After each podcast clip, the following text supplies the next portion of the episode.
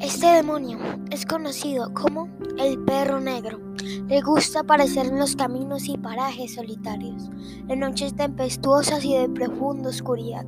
Es grande como un elefante, su altura hasta sus hombros, sin contar la cabeza desde dos metros a tres. Tiene un poder grandioso que es el fuego, que sirve para destruir y arrasar con su sola presencia. Hace perder el conocimiento por el miedo profundo y puede llegar a matar del impacto a quien lo ve. Es demasiado grande, negro, tan negro que no se puede llegar a ver las diferencias con las sombras oscuras de la noche. Sus colmillos son tan grandes que si los tocas te puedes impactar por la mordida. Lanza fuego por sus ojos grandes de terror y su boca. También tiene un collar colgado en su cuello. A veces aúlla como implorando misericordia, pues hay quienes dicen murmuran que es un alma en pena, aunque para otros es la materialización del demonio, el perro negro. Aurora Sierra, secretaria del personero de la alcaldía de Tunja, hizo la siguiente narración a sus compañeros de trabajo al color de unos sajones de Feijoa durante un prolongado corte de energía nocturna en la ciudad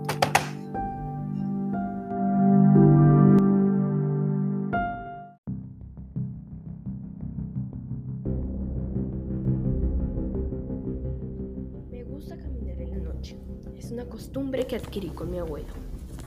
Con él salíamos al campo cuando todo estaba en silencio. No muy tarde porque ya era muy anciano y no podía resistir al frío. Durante esas caminatas aprovechábamos para hablar de otros tiempos. Le gustaba contarme sus experiencias de vida. Una vez me mostró un dibujo que había hecho de un espanto con el que se había encontrado en su juventud.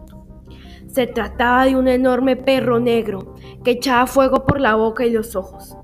Me contó que era el mismísimo diablo y que buscaba almas para llevárselas con él al fuego eterno. Uno a veces no cree en esas historias porque cree que son cuentos de viejos y que ellos inventan cosas. Pero, una de esas noches en que caminaba como de costumbre, me senté a descansar un rato en la plazoleta de San Francisco, Tunja.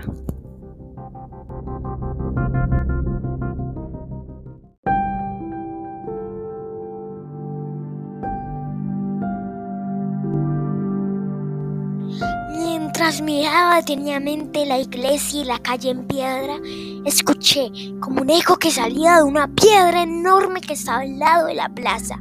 Giré rápidamente y seguí el sonido, cual no sería mi susto, cuando me encontré con el enorme perro negro, del que me había hablado mi abuelo.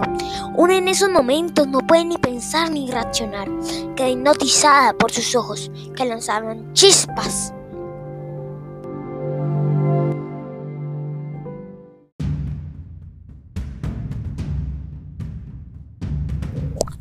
Nadie pasaba por la plaza y yo no podía moverme, ni gritar, ni nada.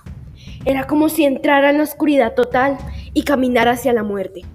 El perro no ladraba, sino que aullaba como los lobos, como si estuviera haciendo un conjuro para llamar la tormenta.